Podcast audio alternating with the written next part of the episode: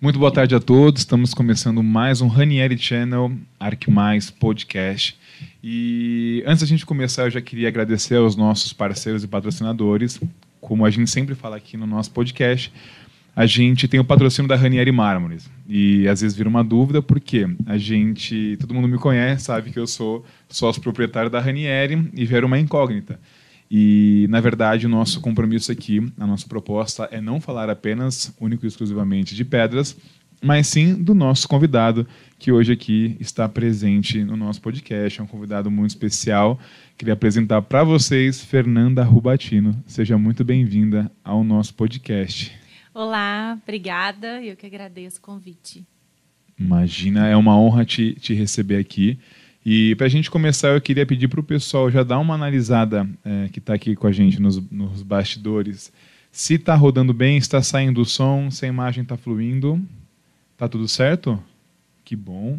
Então a gente pode, pode continuar, porque ao vivo é assim, né? Ao vivo aí, vira e mexe, trava a imagem, é, é um transtorno, mas a nossa ideia é conseguir superar a tecnologia e assim a gente seguir. Bom, para a gente começar, eu queria pedir para você falar o seu Instagram ou as redes sociais que você costuma usar. Sim, meu Instagram é Fernanda Rubatino, que é também o nome do meu escritório, Rubatino Arquitetura. É, e faço a divulgação do meu trabalho lá através do site, que é www.rubatinoarquitetura.com.br. Maravilha. Você já se rendeu ao TikTok? Ainda não. Pretende entrar no TikTok? O TikTok tem sido uma, né, já vem crescendo muito, é uma tendência. Então, acho que ele perdeu um pouco aquela visão que as pessoas tinham do TikTok dancinha e virou uma coisa muito mais de uma plataforma de muito mais conteúdo, né? Uhum. As pessoas, as empresas, enfim, têm usado o TikTok para fazer vídeos mais dinâmicos e ao mesmo tempo com conteúdo apresentando trabalho. Então, pode ser que em breve estejamos também no TikTok. Deixa, né? A Ranieri entrou, tem acho que quanto tempo que a gente entrou no TikTok? Uns seis meses, mas a gente começou Sim. a postar conteúdo agora, porque no começo o pessoal falou: ah, não, tem que fazer dancinha. Eu falei: dancinha não vai ser comigo, não vai ter jeito de dançar, mas estamos também, nos rendemos e vamos ver, né? Que, que, como é que as, o caminho das redes sociais vão se comportar. Bom, Fê, eu queria primeiramente começar falando é, da Casa Cor, que você está na Casa Cor, eu queria que você contasse um pouco para a gente logo para a gente abrir esse, esse podcast com esse tema que eu acho que é muito interessante para todo mundo que te conhece ou que não te conhece e que está conhecendo hoje. Conta para a gente como é que foi esse processo, se é a sua primeira Casa Cor, ou se você já fez algum tempo, ou outras feiras que você também já participou. Sim, é, fazer Casa Cor São Paulo é uma experiência incrível. É meu segundo ano. Eu entrei ano passado, a convite da curadoria, para assinar o quarto do bebê, que eu dei o nome de quarto Lavi. É, e a, a Casa Cor foi uma sequência de surpresas e de novas experiências. Positivas? Né? Positivas.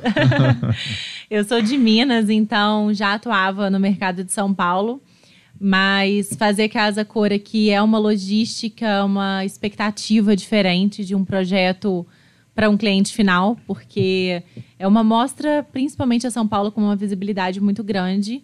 E para profissionais é, da área, enfim. Então, ali eu falo que a gente não tem é, chance para erro, né? A gente tem que estar tá à frente das tendências, tem que ser um projeto que traz o conceito da mostra, que seja atual, que seja atemporal. E o tempo para realizar tudo é muito curto, né? O tempo de realização é muito curto, então a gente tem que administrar toda essa logística de fornecedores, enfim. Ano passado eu tive parte dos meus fornecedores do Rio e parte de Minas e São Paulo. Esse ano a grande maioria é São Paulo, mas ainda tem esse esse mix de, de, de fornecedores de outras áreas. Então, assim, é, é, produção de, de, de materiais sendo acontecendo simultaneamente. Então, administrar isso tudo é uma experiência bem legal, assim, bem diferente. Tem que ter um bom jogo de cintura, né? Tem. Quais as maiores dificuldades de fazer uma casa cor? Ah, olha, eu acredito que a maior dificuldade seja mesmo o tempo, né? Porque quando a gente vai executar uma obra que tem um, um ritmo e um processo mais dentro do habitual, a gente tem uma série de etapas que acontecem em sequência. Então, na Casa Cor, às vezes, a gente tem que fazer algumas etapas que eram para ser em sequência simultaneamente e de forma que tudo chegue num, num, num resultado final impecável. Então, acho que a grande dificuldade é o tempo. E você lembra quanto tempo foi para fazer essa especificamente? Então, essa obra foi um pouco diferente, assim. Na verdade, eu, o meu período de obra em si foi rápido, né? Colocação de revestimentos, enfim. É, a minha marcenaria, eu, a gente teve uma questão da entrega que a gente teve um prazo um pouquinho mais encurtado em relação ao que a gente tinha pensado. Então, foi, foram cinco dias de obra, 24 horas, trabalhando intensamente para deixar tudo pronto. É, era um processo de onde a marcenaria era o, o ponto-chave e a equipe de montagem executou todo o processo nesse período impecável. Assim, foi, foi muito legal. E me conta uma coisa, o seu espaço ele é o espaço Nesse é, Café Gold nesse... Experience. Como que, como que é essa junção? Como é que acontece essa união? Sim a curadoria da mostra, que faz essa análise perfil do profissional com o perfil da marca, uhum. né? Porque acaba que cada profissional tem a sua identidade, a sua forma de trabalho, e é importante que aconteça ali um, um bom casamento, né? Da identidade da marca, uma que, sintonia, uma né? sintonia, né? Da que as expectativas se aliem. Então, eu fui convidada a fazer o espaço nesse café pela curadoria da Casa Cor e foi uma experiência muito positiva, assim. Fiquei muito feliz com todo o trabalho da equipe da Nescafé, a, a resposta deles em relação ao projeto foi muito positiva. Está sendo uma experiência incrível. Que bacana. E até falando nisso, você é, é, de Minas, certo? Isso. Juiz de Fora? Juiz de Fora. Teve alguma coisa a ver por ser mineiro o cafezinho de Minas ser um dos melhores do Brasil? Ah, sempre tem. Acho que Minas, café e pão de queijo é quase uma, uma coisa única, né? E é muito gostoso, assim. Eu sou muito, eu sou uma amante do café. Então, o café ele faz parte da minha rotina. Eu tomo café para acordar, tomo café para relaxar, tomo café para ficar mais esperta, assim, no dia a dia. Toma enfim. café de noite? Tomo café de noite, não Dorme tenho. Tranquilo. Durmo tranquila. não tenho esse problema do sono. Posso tomar café na hora de dormir, durmo do mesmo jeito. Então, eu tenho uma, uma relação com o café muito prazerosa, que ele faz parte do meu dia a dia. E foi isso que eu quis transferir para o meu espaço. Né? A Casa Cor é, fala sobre o infinito particular, né? o tema da mostra esse ano. E o café reflete bem o meu infinito particular, que era a proposta de, de, dos, dos espaços, que refletissem o estilo infinito particular de cada profissional. Que legal. Eu também sou fã de café, mas se eu tomar café no fim da tarde, assim, eu só durmo no outro dia. então, quando dá três da tarde, quatro, assim, eu já vou segurando um pouco a onda, porque senão não tem chance. Não dorme mais. Inclusive, quando eu, eu vou para academia, eu gosto muito de tomar café que você fica bem agitado, né? Mas aí não tem condições. Eu tenho na noite, então não tem. Não dá, sim. Não tem como. Mas você já tomou os cafeinado? Não gosto. Não eu gosto. Já tomei, mas não. Não, não é o, o. Eu gosto mesmo do café normal, assim. Não gosto de café muito ralo, nem muito forte, mas aquele café bem tradicional, do Prefere coador. expresso? Coador? Ah, eu prefiro coador coador é mais gostoso. Eu o expresso, expresso, também. É, tomo o expresso, mas o expresso, o sabor dele é mais intenso. Como em Minas a gente é habituado a tomar xícaras de café, então não é o expresso sempre. A gente gosta de tomar café coado. Legal. Então vamos falar de como você começou. Quando, quando você teve os primeiros insights ou a primeira manifestação de uma, de uma alma arquiteta dentro de si, como é que foi isso? Quando Nossa. você se encontrou arquiteta? Sim, eu, na verdade, sempre gostei, sempre fui muito ligada a artes, sempre tive esse lado de gostar de desenhar, enfim, sempre tive essa, isso como um hobby, mas nunca tinha pensado em ser arquiteta. Você nasceu em Juiz de Fora? Nasci em Juiz de Fora. Tá. E eu me lembro que uh, eu tenho 11 anos de formada, eu, quando comecei a, no último ano do colégio, é, eu ia fazer direito, não ia fazer arquitetura, nem nada relacionado à arquitetura. E comecei a fazer aula de artes, porque a, a prova de arquitetura ela tem, uh, prévio ao vestibular, uma prova de habilidade específica. Então, eu fazia aula de artes com a turma de arquitetura só porque eu gostava de artes mesmo. Então, era o meu momento de, de relaxamento ali. E com isso, eu fui gostando muito da área. Tanto que, quando chegou na época da inscrição do vestibular, eu já coloquei como segunda opção engenharia civil, porque eu falei, bom, se eu não passar na habilidade específica da arquitetura, eu vou fazer engenharia civil e vou fazer arquitetura de, outro, de qualquer jeito. Como que é essa habilidade específica? É uma prova é, voltada para abstração, geometria, para ver esse seu lado mesmo, é, essa visão que a pessoa ah. tem da, da, dessa arte abstrata, né? uhum. né? E aí, então você se inscreveu também para engenharia. Engenharia civil. Mas aí acabei passando na prova de habilidade específica, fui fazer arquitetura e sou apaixonada. Desde você, então. se formou com? É, eu me formei com 20. Eu tenho 36 com 25, né? Eu tenho 11 anos de formado. Já é um bom tempinho, né? Já tem um tempinho. E... e... nesse tempo também eu me formei em administração. Eu fiz as duas faculdades juntas. Mas... Você fez as duas faculdades juntas? Juntas. Caramba, que foco, hein? Determinação. é, eu fazia arquitetura de manhã e de tarde e administração à noite. Porque, enfim, teve um período assim que eu fiquei um pouco em dúvida. Eu falei, ah, não sei se. Eu gostava muito do lado artístico, mas ficava um pouco receosa em como funcionar esse todo, unir isso ao mercado de trabalho. Então foi aí que eu optei por fazer é, administração. Mas aí, quando já entrei na administração, falei, não, gosto mesmo da arquitetura, concluí as duas faculdades, mas tenho a administração como um apoio muito bom para o meu ah, trabalho maravilhoso, hoje. Né? É essa, essa faculdade de administração todo mundo tinha que ter, provavelmente na escola, né? Sim, dá uma ideia de mercado que a faculdade de arquitetura é muito voltada para criação, para técnica. Né? Então, assim, acho que a, a, a, administração deu esse suporte que é fundamental hoje no meu trabalho. Que legal. E você gostou da... de fazer? Sim, sim. Foi muito difícil fazer as duas ao mesmo tempo? Ah, foi um pouco cansativo. Chegou, porque a faculdade de administração são nove anos, né? Então eu formei, eu entrei com meio ano de diferença, formei meio ano antes. Então eu me lembro que no final, assim, eu passei um, um período, falei, nossa, agora eu quero tirar férias de estudar alguma coisa. E nunca mais li nenhum livro, né? Exato, quase isso. Não tanto, mas quase. Você gosta de ler? Gosto, gosto. Qual tipo de literatura?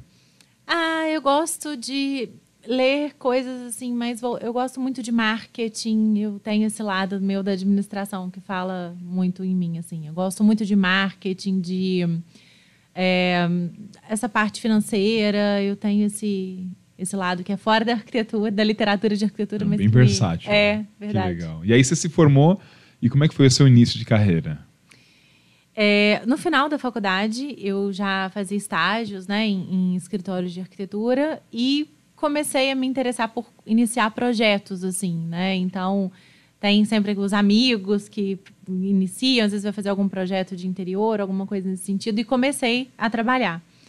É, e logo que formei, uh, tive interesse em abrir meu escritório, então formei e abri o escritório, que era num ponto anterior, provisório. Você já foi muito empreendedora já. Você começou tipo, ó, vou abrir meu escritório, se jogou e é, começou? Foi mais ou menos assim. Que legal, Fê. foi mais ou menos assim. E quais os desafios de abrir o escritório? Nossa, Você abriu com quantos anos? Todos. Com. Eu formei, eu tô com 25, né? 25 anos. Bem nova. É, nova. Mas pelo menos com uma faculdade de administração, provavelmente deve ter ajudado muito nesse sim, processo, né? com certeza, sim. Porque a administração ela dá uma visão de mercado, né? E querendo ou não, a arquitetura é um produto que a gente vende algo que não é palpável, né? A gente vende uma ideia, a gente vende um start para um projeto e que na maioria das vezes é a realização de um sonho, né? A, a pessoa ela cria uma, de uma expectativa. Então, assim, saber administrar a, a expectativa do cliente com a, as possibilidades de mercado, o, a intenção de investimento dele, é um processo ali que tem que ser bem pensado para a gente conseguir sobreviver e ter sucesso no mercado de trabalho, né? Então. E como que é a sua relação com a com a arquitetura hoje? Assim, você consegue é, dizer, por exemplo, olha, quando eu tinha meus 20, 25 anos, eu enxergava a arquitetura de uma forma e hoje eu enxergo ela de, dessa forma especificamente. Mudou isso para você ou você acha que é igual? Não, mudou. É, eu acredito assim, a gente sempre está em formação, está sempre aprendendo, sempre. É, a arquitetura, o que eu mais me interesso por ela na realidade é justamente esse dinamismo. Né? Por exemplo, eu vou fazer um projeto comercial de cafeteria, restaurante, eu, eu passo a estudar e entender sobre essa área. Vou fazer uma clínica de cirurgia plástica, eu tenho outras demandas com outras especificidades. Então, acho que o que mais me é, interessa na arquitetura é esse dinamismo. E sempre, quando a gente está tendo que buscar novidades e estudando, vai mudando também a nossa visão, a nossa, é, a nossa relação mesmo com a profissão, né? Acho que isso sempre vai aprimorando. A gente tem que estar sempre aprimorando. É o que faz a, a, a carreira ser interessante, né? Tem muita gente que assiste a gente ou que nos ouve e que às vezes estão no começo da carreira. Uhum. O que, que a Fernanda Rubatino de hoje diria para a Fernandinha Rubatini, que estava começando, começando, naquele momento, abrindo um escritório? O que, que você diria, um conselho para que conseguisse alcançar o que você já alcançou de uma maneira mais, talvez, uh, tranquila, não sei se é a palavra, mas uma, uma forma melhor? Uhum. Ser persistente e inovar porque hoje o mercado, é, o mercado da construção civil de forma geral oscila muito. Então, uh, se você desistir no primeiro obstáculo, na primeira alteração de mercado, enfim, é, vai parar no início da carreira, né? Então, e inovar, porque o mercado é muito dinâmico. A gente tem, enfim, n profissionais excelentes no mercado. Então, para você se destacar e conseguir traçar uma carreira, é importante que você inove, que crie sua identidade, porque futuramente os clientes eles vão te buscar pela sua identidade, uhum. né? eles vão buscar o projeto que tem a sua assinatura, que tem o seu estilo. Então, ter isso consolidado, claro que ser arquiteto é sempre saber escutar o cliente, né, para poder atender. A gente, eu falo lá muito no meu escritório que o projeto a gente faz ele, mas ele é da pessoa, ele é do uhum. cliente. Então, ele tem que refletir o seu estilo de vida, os seus hábitos, os seus gostos, de uma forma onde a gente vai acrescentar ali a técnica e a estética, que acaba que o escritório, com o tempo, foi consolidando ali um, um estilo de trabalho. Mas eu acho que os pontos mais importantes são esses: a persistência e a inovação. Teve algum momento que foi difícil para você e que você se lembra disso, fala, olha, naquele momento eu passei por alguma dificuldade especificamente assim, e aí eu consegui resolver de tal forma?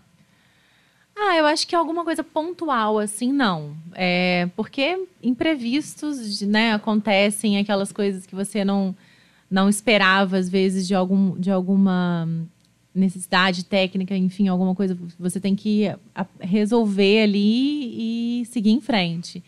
Então, claro que houveram algumas alterações, coisas que a gente teve que administrar, mas nada assim pontual que tenha marcado fortemente assim esse período, sabe? Que legal. E quando é que foi que, aliás, essa esse ano é seu segundo ano de Casa Cor? Sim, é meu segundo ano, comecei ano passado e esse ano estou com espaço nesse café. Como foi para você é, fazer uma, uma reflexão e se ver na Casa Cor, que é uma das mostras mais importantes do nosso país? Então, eu uh, sempre olhei para a Casa Cor com uma expectativa assim, muito grande. Sempre gostei muito, né? Até antes de fazer arquitetura, eu sempre visitava as mostras. E confesso que eu jamais imaginei que um dia eu, de Minas, estaria fazendo Casa Cor São Paulo ainda, porque a Casa Cor São Paulo é uma referência, né? Uhum. As outras, claro, são igualmente importantes, mas a Casa Cor São Paulo é a percursora da mostra no Brasil. Então, é, eu foi um, um, processo, mas assim, eu às vezes olhava e falava, nossa, meu Deus, Casa Cor São Paulo. Mas é, foi tudo muito bom, assim, a, a equipe da, da Casa Cor é fantástica, são super receptivos. É, eu acho que quando eles sentem que o profissional está ali para fazer a coisa acontecer, para assim, dar o, o máximo e, e, fazer o trabalho com empenho, eles te acolhem muito bem. Então, isso é muito importante. É, tem uma, tem uma relação de parceria ali, de, de ajuda mútua, é isso? Sim, sim, é uma equipe muito coesa, assim. Foi o que mais me admirou ano passado, porque esse ano eu já conhecia, né? uhum. né? Mas ano passado o que mais me surpreendeu foi o quão a equipe Casa Cor trabalha é, de forma coesa. Eles são muito. É, a, o objetivo ali é fazer o resultado final ser bom para todo mundo. Então, eu fiquei muito feliz de fazer parte desse, desse time ano passado e esse ano de novo. É, ano passado você fez o quarto Lavi, é isso? Isso, o quarto Lavi, quarto do bebê. Como é que foi que você chegou nessa nessa ideia de fazer o quarto, o processo criativo? Como é que foi isso? Sim. É, como eu disse, eu acredito muito que a arquitetura ela tem que refletir os seus hábitos, o seu estilo de vida, enfim. É, e ano passado a mostra ela trazia o tema de casa cor original, né? Então falava é, a ideia seria falar das suas origens. E as minhas origens estão em Minas Gerais, né? Naquele clima da infância tendo espaço livre, né, tendo contato com a natureza. Minha avó morava numa cidade pequena, então eu tinha hábito de ir para casa dela, brincava com as crianças, ia para o sítio, enfim. Então eu tive muito essa infância, infância mesmo, sabe? Sem ficar presa. A, a, tecnologia também nem tinha tanto naquela época, né? Mas assim, a nossa infância era uma infância que a criança brincava, a criança corria, tinha contato com, com a natureza. E quando a gente fala de contato com a natureza num momento de pandemia, em que todo mundo, a gente, a Casa Cor ano passado, foi logo a, após o momento que as coisas começaram a reabrir. Então, assim, várias famílias ficaram com as crianças presas em casa, ali no, no ambiente que, né, que, da, do, do quarto, sala, enfim. Então, eu quis trazer um pouco isso, a natureza e a tecnologia de uma forma diferente. Então, Uh, o quarto, ele tinha nas paredes as pintura, a pintura em aquarela, com a Prisciliô, que é uma artista aqui de São Paulo, que ela retratou as montanhas de Minas. Que legal. Sim, e eu tive um trabalho de projeção é, de pássaros com a El Candrello, que ela trouxe, a gente trouxe a tecnologia para o universo infantil de uma forma diferente, sem ser através de desenhos animados, filmes, etc. Era uma projeção de passarinhos cantando que tra trazia um ambiente mais campestre, né, para Casa Cor São Paulo. Hoje você é uma arquiteta que tem um, um sucesso bem evidente. O que, que você é, quer para o seu futuro? Quais seus sonhos? O que, que você deseja e almeja para a sua carreira? Olha, é uma pergunta difícil, assim, né? Falar de sonhos, porque sonhos são, são vários. É que você está num ponto que, pô, não, né? segundo ano de casar cor, já tem, então... uma, tem um corpo ali que, que já está já tá bem estabilizado. Como é, é que é mas... é esse sonho quando você já está nesse patamar? É, eu, eu acredito que a gente está sempre em processo de construção. Porque eu acho que quando a gente acha que já fez de tudo, perde o, o encanto de sempre buscar coisas novas, né? E a partir do momento que perde esse encanto, perde ali a razão do, do, do trabalho ali, né? Então, eu acredito que, que eu estou num processo de construção, de consolidação de marca, de tudo. É, tenho muita vontade de fazer projetos fora do país, que eu ainda não fiz. Eu tenho uma carreira aqui no Brasil, mas tenho vontade de trabalhar fora. Tem algum enfim. país específico? Não, especificamente não. Assim, fazer algum projeto que tenha identidade do meu trabalho, mas talvez fora, para ter desafios diferentes. Eu acho que a, a, logística de trabalhar em cidades diferentes já é um, um, um já agrega ali uma experiência, e mas trabalhar fora do país é outra experiência, então acho que deve ser bem interessante. E como falando, já que você tocou nesse assunto, como que é a sua rotina? Conta pra gente. você tem obras em Minas, Rio e São Paulo, é isso? Isso. Como é que você divide essa rotina? Se é que você consegue colocar isso como uma rotina? Sim, eu tento manter a rotina, né? Porque é, é complicado às vezes por conta da logística, de viajar, enfim. Mas eu gosto de ter rotina, assim. Eu gosto de ter meus hábitos de manhã, de acordar, tomar café, de manter uma rotina de atividade física. Às vezes, em alguns momentos, é, por exemplo, pontuais, igual agora com a Casa Cor, fica um pouco mais complicado porque eu tenho que mudar um pouco o ritmo das viagens e tudo. Mas eu sempre tento manter a rotina. Eu tenho uma equipe de trabalho que é fundamental. Eu falo que ninguém faz nada sozinho. Tudo é resultado de um trabalho de equipe e eu zelo muito por isso com eles.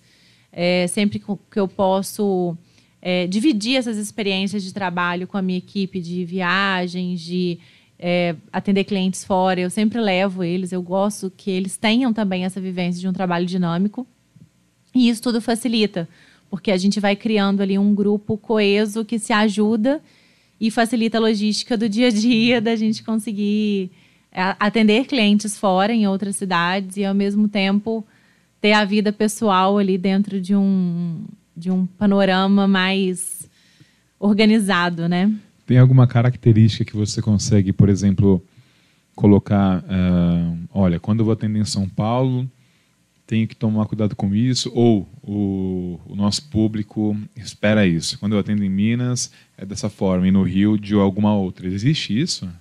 Do público? É, do público esperar algo, ou, ou do próprio mercado é, ter a expectativa de alguma coisa específica? Sim, são públicos bem diferentes, né? A, a característica do cliente de Minas, de São Paulo e do Rio são diferentes pelos hábitos mesmo do dia a dia, estilo de vida, isso tudo reflete é, diretamente no, no meu trabalho, porque a arquitetura é transformar em espaço o estilo de vida de alguém, né? Então isso está é, tá diretamente relacionado a, ao projeto e à forma de atender esses clientes. Então, isso acontece, assim, tem que saber identificar o estilo, enfim. Por exemplo, em São Paulo as coisas acontecem mais rápido, as pessoas são mais objetivas. Em Minas a gente já tem mais, as pessoas gostam mais desse tempo de atenção, de conversar. Enfim, isso Tem é, uma é troca muito, um pouco a mais. É ali, uma né? troca um pouco maior. Isso é muito característico mesmo de cada região. E no Rio? No Rio as pessoas são mais é, tranquilas, assim, mais leves, digamos, né? Acho que pelo estilo de vida do Rio, praia, as pessoas são.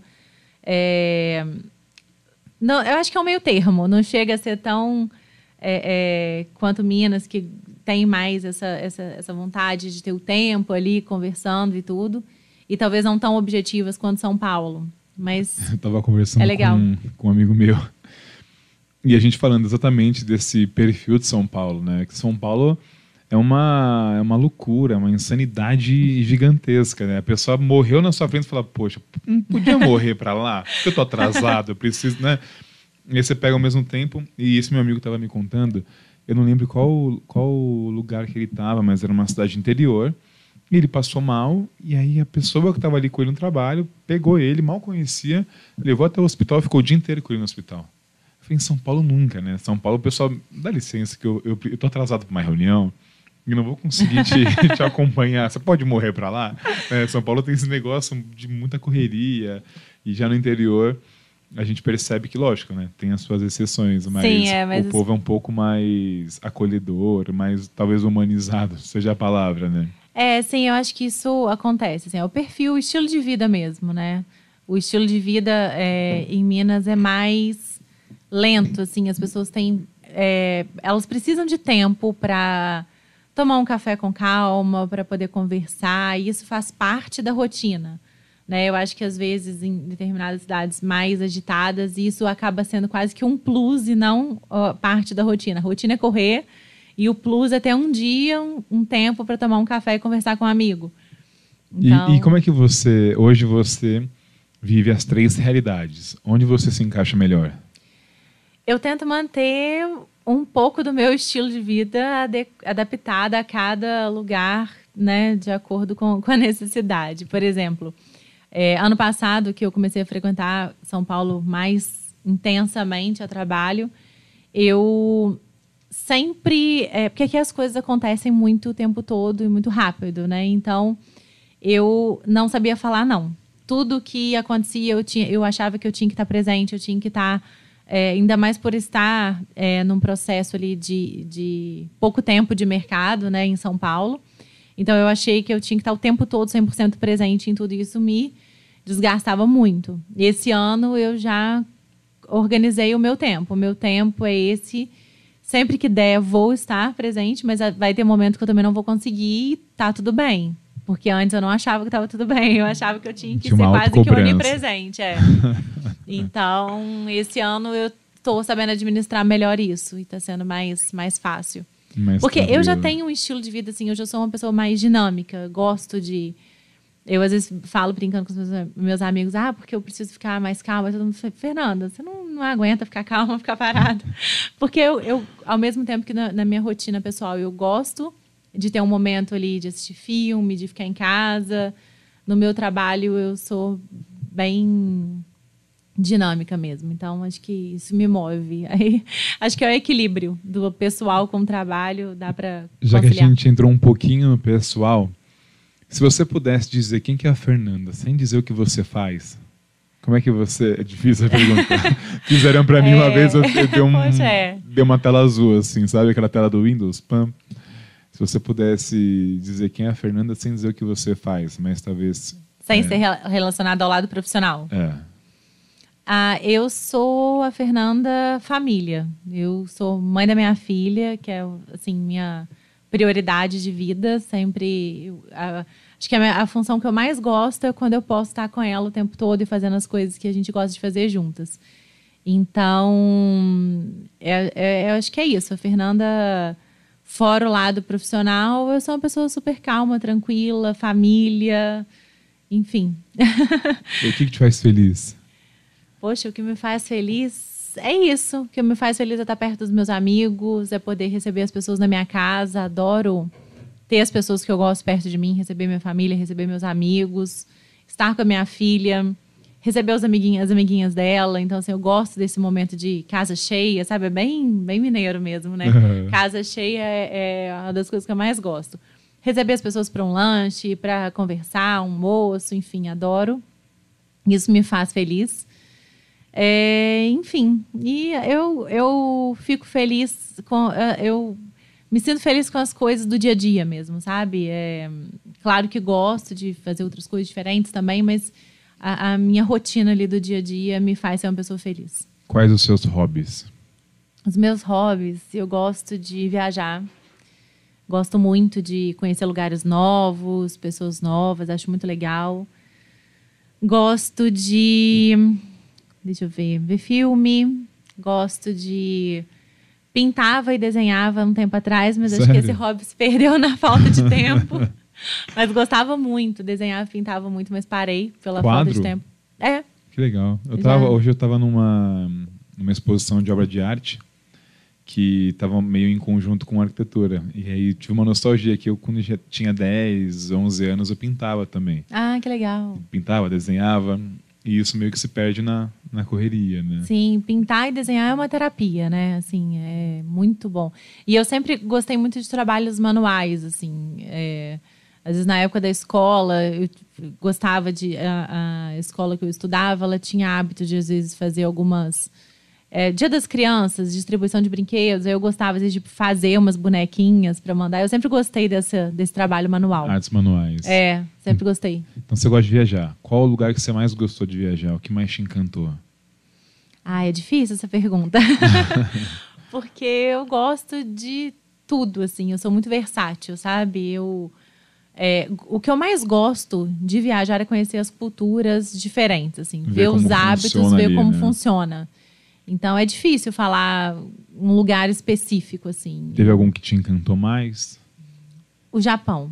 O Japão Nossa, é um lugar que, que me encantou mais pela cultura e pela forma que as pessoas se organizam, assim, é fantástico. É, parece um, uma máquina que ninguém gira fora da engrenagem. Um computador, é um né? computador que ninguém gira fora da engrenagem. E é tudo impecável, é um país super populoso, extremamente limpo. As pessoas são muito sérias, mas são muito educadas. É, enfim, tudo que elas podem, são solícitas, o que elas podem fazer para te ajudar, elas fazem. Então, em termos de, de cultura e de lugares, assim, o que mais me encantou foi lá. Teve uma, tem uma história que eu acho que já contei algumas vezes aqui. Uma amiga minha foi para o Japão e lá eles estavam esperando o, na rua para poder atravessar na faixa de pedestre. Uhum. E ele, brasileiro, chegou, olhou para um lado, não tem carro, olhou para o outro, também não tem, passou no farol vermelho para pedestre. Sim. A família de japoneses pegou e tampou os olhos do, do filho. Para não não, ver. ver. passando no. Imagina. Sim, sim. É muita educação, né? Muita. Não, lá eles têm a, a cultura deles ali de viver em sociedade muito forte. Eles têm um senso comum que é impressionante.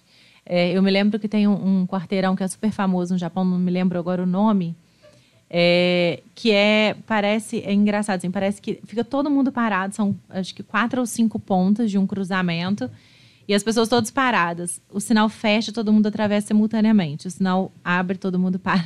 Você não vê uma pessoa atravessando no momento errado. É, é né? impressionante. Lembra na Copa, quando teve aqui, que eles Sim. limpavam tudo? É uma cultura maravilhosa. É, né? maravilhoso. É muito, muito legal.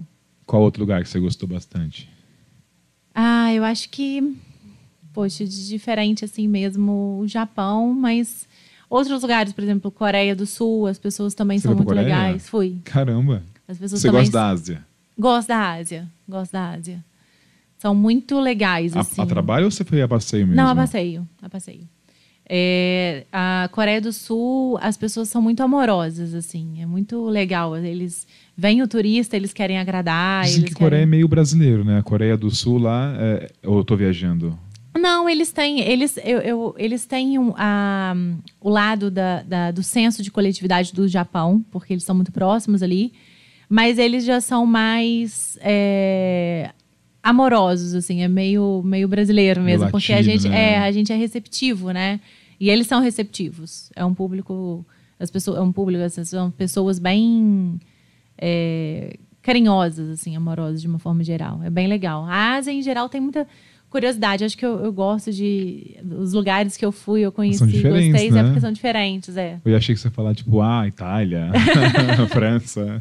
Não, também. Itália, França também são fantásticos. Eu acho que Mas é um cada pouco lugar. mais do mesmo, né? Não é muito diferente. É, cada lugar tem sua particularidade, né? Assim, por exemplo, Itália, as pessoas já são mais expansivas, conversam, são mais barulhentas, assim. Eu posso até falar porque a minha família tem é italiana, é todo mundo meio barulhento, as pessoas gostam de conversa, gostam.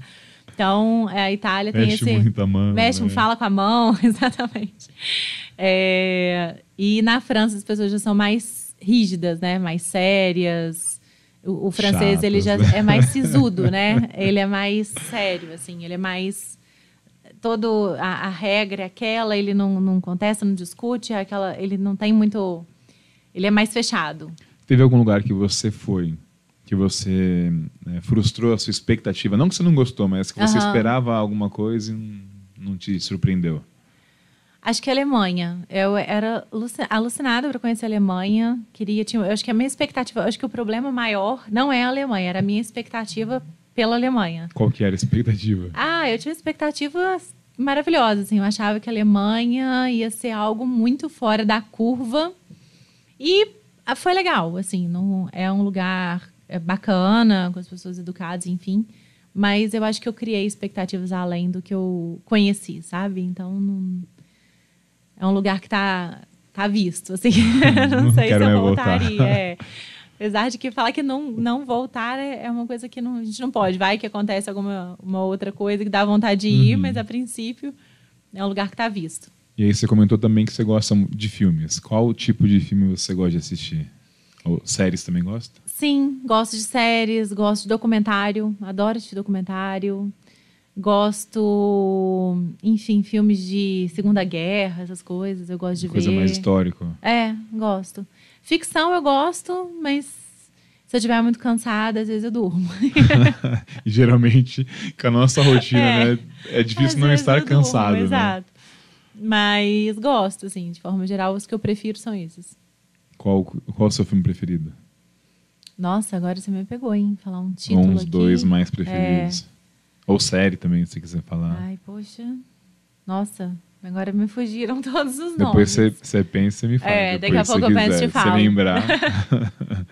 e aí, vamos, vamos lá. Qual o seu signo? Câncer. Câncer. Como é que você descreve câncer? Porque ó, eu conheço alguns cancerianos. a primeira coisa que me vem à cabeça, primeiro, tem um feeling muito bom. Tem uma Tem um feeling. tem um sim. sexto sentido ali. Acho que sim. Outra coisa que é muito marcante, são trabalhadores. Concordo também. E uma coisa, eu só tô falando, eu não, Do- do não- seu não sou conhecimento sobre especialista, tá? câncer, Meu, é, meu conhecimento sobre câncer são as pessoas que eu conheço de signo. Sim, E dramático. um pouco também. Um pouquinho, um pouquinho rancoroso. Rancoroso não, mas guarda aquela. É, a gente fica. é, é, a gente é um pouco ressentido. um pouquinho. Bate, é isso? É, é, é bem isso, tá, tá bem por dentro dos cancerianos. É meu pai. ah, então, então você tem experiência, exatamente.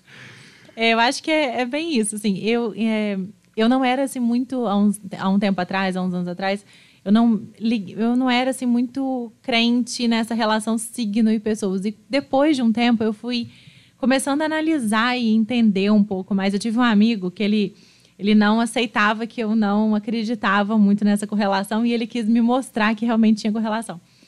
E eu comecei a ver, realmente tem essa relação mesmo, assim, da- das pessoas com as características mais marcantes. Tem um né? bom percentual ali que bate, né? Tem, sim.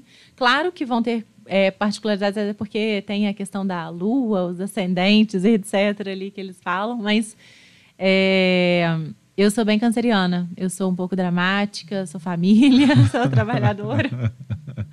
mas tem, e tem esse lado meio ressentido também das coisas. Isso é bem canceriano mesmo. Passou 20 anos e ainda lembra daquela história, né? Sim, exato, não esquece, exato. Como pode, né? remoe aquilo anos, entendeu?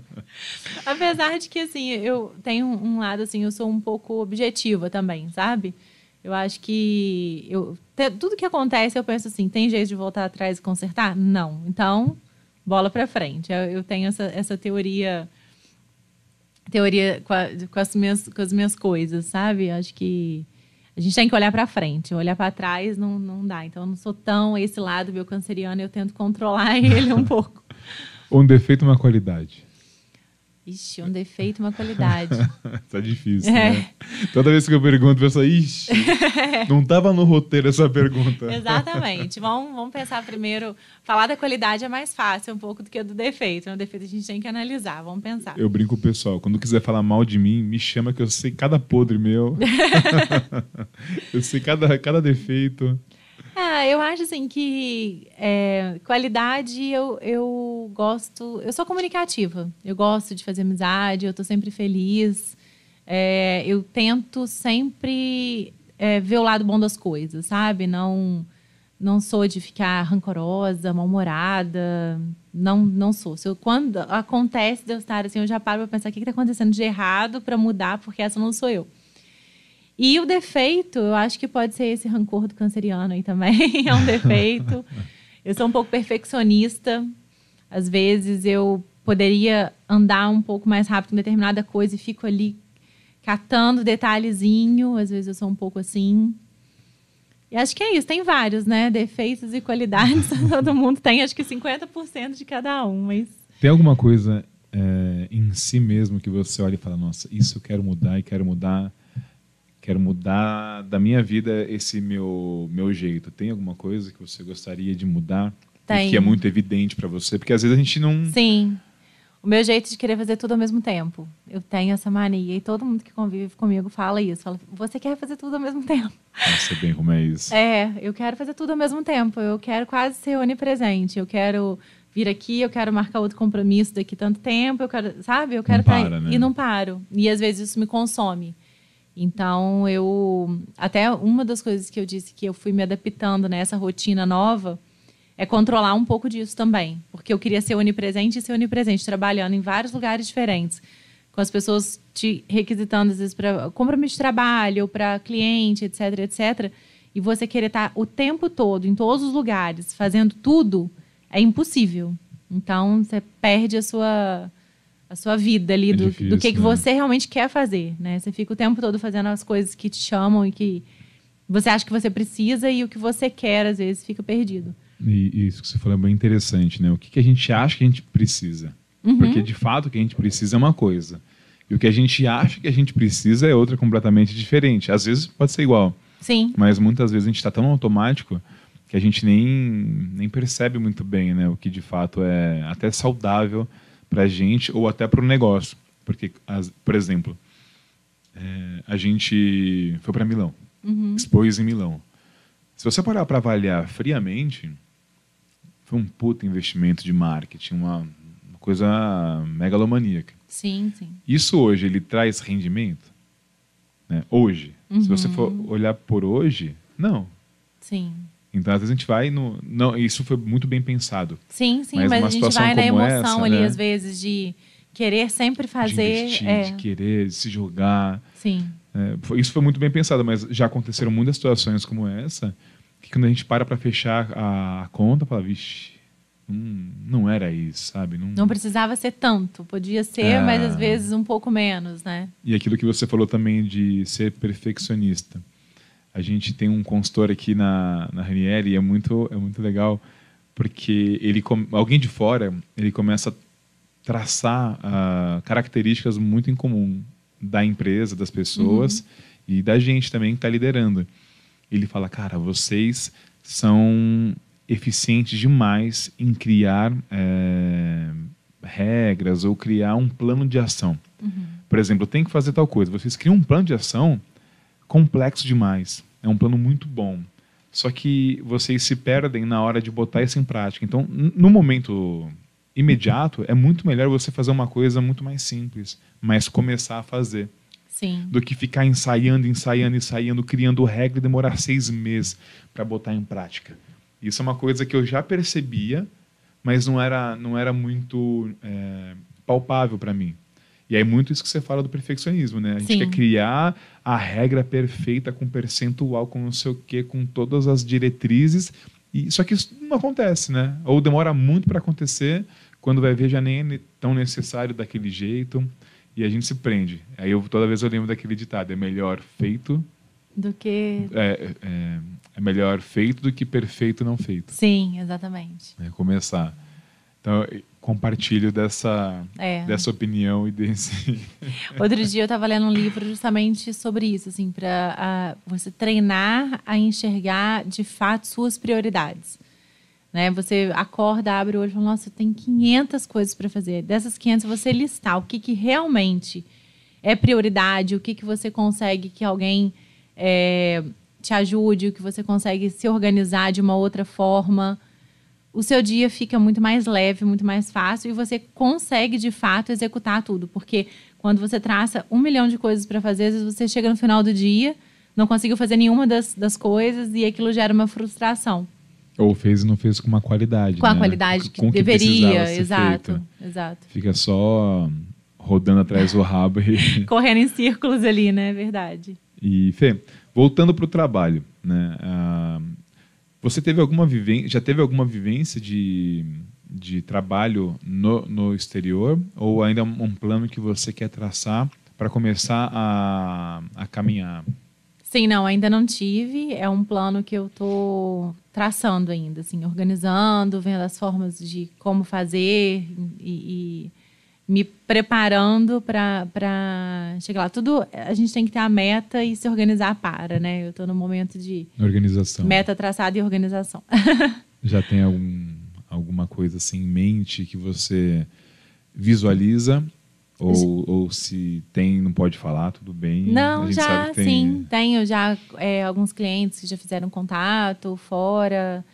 Então, assim, ainda não concretizou, mas há possibilidade. Então, Que legal. estou me organizando para. Talvez a gente se encontre junto aí, porque a gente também tem, tem uns planos para. Ué, que bom que a gente possa trabalhar juntos, é? então, né? Bom, vamos juntos. E como é que você consegue? Eu já até te perguntei isso, mas agora de uma forma mais direta. Como é que você consegue conciliar a vida de mãe, de profissional e, e a gente falou primeiro do trabalho, né? Mas como é que você faz com a sua filha? Eu já sei que você já me contou algumas coisas, mas acho legal falar Sim. disso. É, então, é, é, é bem complicado, mas eu sempre procuro. ahn, como eu disse, ela é, é minha prioridade. Então, eu sempre procuro manter a rotina dela organizada e vou administrando, assim. Eu, eu procuro, às vezes, as minhas viagens, não ficar tanto tempo seguido fora. Então, fico uns dias, volto. Às vezes que há a possibilidade em férias, que ela está sem ter aula, eu, posso, eu levo ela comigo também para ela participar. Ela gosta, sabe, de, de viajar, de, ela está sempre junto. Então, é uma pergunta difícil, assim. Às vezes pergunta, as pessoas perguntam e falam, nossa, nem tem hora que nem eu sei. Mas acho que é isso, é mais uma organização do dia a dia mesmo. Eu zelo pela rotina dela, no dia a dia, em casa comigo, lá ou não, né? E tento manter a minha rotina de, por exemplo, programar as minhas coisas com antecedência, me organizar, programar as minhas viagens com antecedência. Eu já sei que naqueles dias eu não vou estar, como que eu vou fazer. É, tem que ter um planejamento, não pode ser uma coisa de tipo, ah, hoje eu estou indo para cá, amanhã indo para outra cidade, indo cada hora para um lugar sem planejamento que não dá certo. Eu tenho minhas, minhas idas e vindas sempre organizadas. E ser organizada? Você consegue se organizar bem? Sou, sou organizada. Sou organizada. Que isso consigo. muda tudo, né? Muda tudo. Muda tudo. Por exemplo, é, quando eu já tive a, o planejamento da Casa Cor São Paulo esse ano, de datas e tudo, eu já me organizei com as minhas passagens aéreas, de ida, idas e vindas, já comprei as passagens, então já tenho as datas certas. Claro que às vezes acontecem algumas alterações de, de ter que antecipar, mas eu sempre procuro manter o que eu planejei, assim. Eu tento não mudar. Às vezes não tem jeito, mas eu tento né? não mudar, é. E qual, se você pudesse mudar uma coisa no mundo, o que, que você mudaria? Nossa, essa pergunta é difícil, porque Profunda. tanta coisa, é. tanta coisa, assim, eu acho que não sei, eu acho que é, é, é difícil, assim. Eu acho que talvez um pouco do, né, falando de uma forma bem ampla, um pouco do egocentrismo assim das pessoas, porque as pessoas é, são muito individualistas, né? Então acaba que é difícil é, ter uma sociedade que funcione de uma forma é, que seja boa para todo mundo se ninguém enxerga quem está do lado. Então acho que isso é uma forma de relacionamento ali que de forma geral melhoraria muita coisa as pessoas terem um pouco mais de, de empatia. empatia pelos outros, assim. Eu acho que isso faz diferença. E hoje tem faltado bastante, né? No, bastante. No mundo atual. É, bastante. Eu acho que, principalmente, assim, a, a rede social deixou as pessoas muito é, arrogantes no sentido de, tipo, as pessoas hoje falam coisas que pessoalmente elas não falariam, né? Então, eu acho que as pessoas, às vezes, estão é, mais impacientes, mais é, um pouco mais agressivas assim nas coisas que falam, né? intolerantes. É, eu acho que isso é, atrapalha o relacionamento de uma forma geral, né? Porque a pessoa ela quer falar o que pensa, quer sem um pouco às vezes de tato com o outro, então isso é, é, às vezes a pessoa fala e aquilo prejudica outra pessoa que vai aí começa a criar uma relação mais de forma geral muito hostil, né? As pessoas não têm. É, falta empatia, eu acho que é, que é o. Entender um pouco lá do outro, né? Se colocar no lugar, isso falta bastante. Falta. Eu estava vendo uma, um estudo que, na verdade, grande parte dessa polarização que existe hoje, tanto política quanto na sociedade, é, foi causada pelas redes sociais. Sim. Porque o que acontece é o seguinte: lá tem o tal do algoritmo. Então, se você é, consome arquitetura, curte arquitetura, uh, comenta arquitetura, compartilha arquitetura, o algoritmo entende o quê? Vamos mandar arquitetura para essa pessoa. Sim. Se a pessoa consome política e Bolsonaro, Bolsonaro, Bolsonaro, é só Bolsonaro. Se é Lula, só aparece Lula. E aí o que acontece? A pessoa acaba vivendo numa realidade só dela e daquelas pessoas que só veem aquilo. E Sim. antigamente não tinha isso. Antigamente, vamos supor, a pessoa era é, petista, mas aí apareceu alguma coisa, sei lá, na TV positiva do, do candidato oposto e vice-versa. Então sim, você acabava sim. tendo uma, uma visão, uma experiência ou um contato com alguma coisa que não era aquilo que você acredita ou que você é, quer para você. Então você acaba criando uma, um equilíbrio, né? uma sim. homeostase dentro disso. Exato. E a partir do momento que você fica olhando só para aquilo, você dá, dá valor, você dá volume e acaba dando foco, um zoom para que ele cada vez mais você vira aquilo. Tem Exato. um, um pensador que fala: você é a média das cinco pessoas que você mais convive. Então, se você Exato. está convivendo só com isso, polarizou. Exato. E aí caiu muito nisso que você está você tá dizendo, que também concordo e reconheço pra caramba na, na nossa sociedade atual. Verdade. É exatamente isso. E você, como mãe, como é que você enxerga a, a criação para sua para sua filha dentro desse mundo do jeito que está hoje? É uma coisa que te preocupa ou é uma coisa que você nem pensa? Não, sim, penso e me preocupo, porque a- as coisas têm mudado muito, né? Então é difícil criar filho hoje em dia, é uma, uma preocupação assim constante, porque o mundo está intolerante, enfim, é, é tudo muito difícil, a gente fica muito preocupado com o que o que fazer, o que está certo, o que está errado, sabe? É sempre uma, uma busca constante sobre o que fazer ali, assim. Eu acho que a, o ponto principal na, na criação de um filho é a preocupação com a educação. Eu acho que a, a- o que eu sempre falo com a minha filha, sempre zelo por isso com ela, é que ela tem que aprender a tratar as pessoas sempre de uma forma igual, assim, sempre educada, porque acho que quando a pessoa ela, ela tem um bom relacionamento, a vida fica um pouco mais leve Uhum.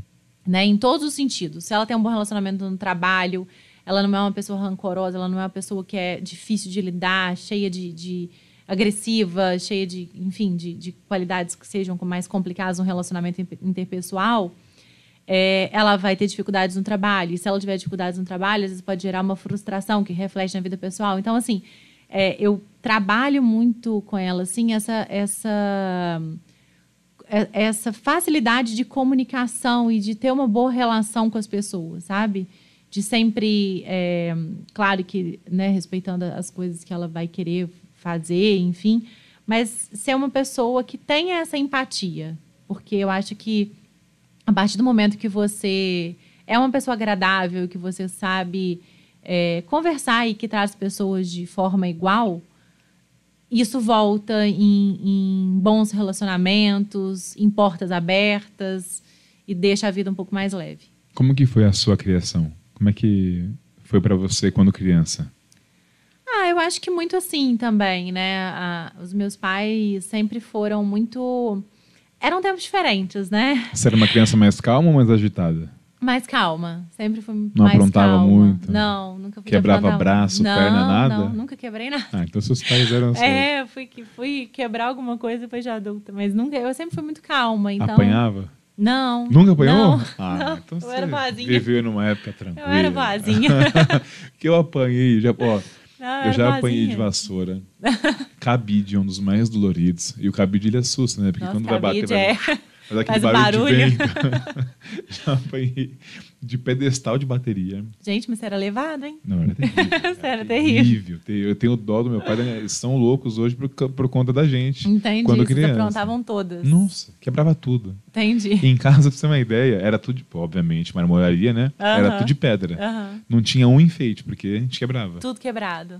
Não, Nem colocavam, porque já sabia que ia quebrar. Sim, já, já deixava sem, que era mais fácil. É mais fácil. Árvore de Natal, nossa, quantas vezes a gente andava de skate dentro de casa. Nossa, e Caía na árvore, árvore. Quebrava vidro, hospital, quebra o braço, quebra a perna. Nossa, então eu era muito boazinha mesmo. Porque eu nunca fiz nada disso. Eu era boazinha. Eu era aquela criança tranquila. Brincava, sempre gostei de desenhar, então brincava de desenhar. Brincar de desenhar é- é parado, né? Você tá ali É. desenhando, não tem Não muito... tem risco de quebrar não tem nada. risco de quebrar nada. E eu acho que era muito isso, assim. Meu pai sempre foi mais bravo, minha mãe mais tranquila.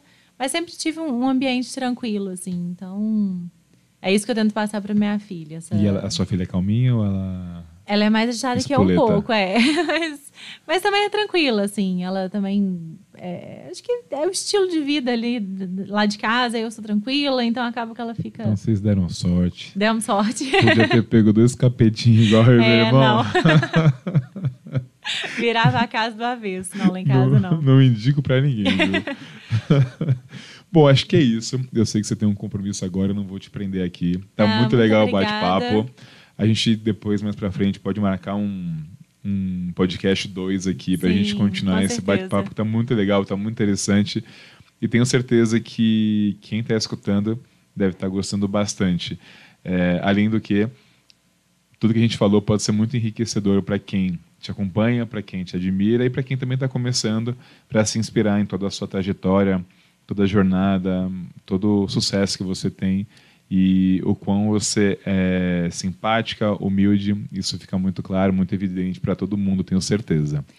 Obrigado por ter vindo, adorei, foi muito bom. E antes da gente fechar, eu queria pedir para você falar de novo o seu Instagram. Tá. Primeiramente, eu queria agradecer. Foi ótimo o nosso bate-papo. Nem vi o tempo passar. Confesso rápido, que no início né? é, fiquei um pouco apreensiva. Falei, nossa, se eu gaguejar, se eu agarrar para falar? Mas foi tão leve, fluido, que eu nem vi o tempo passar. É, eu que agradeço. Muito obrigada pela, por poder estar aqui, contar que um isso. pouco da, da trajetória, né, de tudo que a gente falou. Foi muito legal. É, o meu Instagram é arroba Fernanda Rubatino. É com um T só? É, um T, como fala, R-U-B-A-T-I-N-O. Legal. e é isso. Então, lá no Instagram, a gente tem fotos da Casa Cor. Sim, tem as fotos da Casa Cor, dos projetos, tem o link que direciona para o site, que aí também tem todos os projetos, das outras redes sociais, Pinterest, é, YouTube, enfim. Que legal. Tem tudo de tudo um pouco lá, ainda não TikTok, mas em breve. Em breve TikTok, Fernanda Rubatino fazendo algumas dancinhas. Não, mundo sem, sem dancinhas, porque aí eu já vou ficar sem graça, mas... mas algum vídeo mais animado, talvez. Não sem dancinha, sem mas... Dancinha. Bom, fechou. mais uma vez, muito obrigado. E para você que está nos assistindo ou nos escutando, a gente transmite simultaneamente pelo YouTube e a gente tem as quatro câmeras, dá para ver como a gente reage às perguntas, uh, o que a gente está vestindo, uh, o, como a gente se comporta de acordo com cada pergunta que a gente inventa aqui na hora, né, que não está no roteiro. E para quem está vendo pelo YouTube, a gente também tem no Spotify, que aí é o, o podcast tradicional, a pessoa pode fazer as suas coisas enquanto só escuta o áudio. Então, Fê, obrigado mais uma vez. Para quem nos escutou ou nos assistiu, muito obrigado também. Se inscreva no canal, deixe seu gostei. Siga a Fernanda no Instagram e até o próximo episódio. Muito tchau, obrigada. Tchau, obrigado. Tchau, tchau.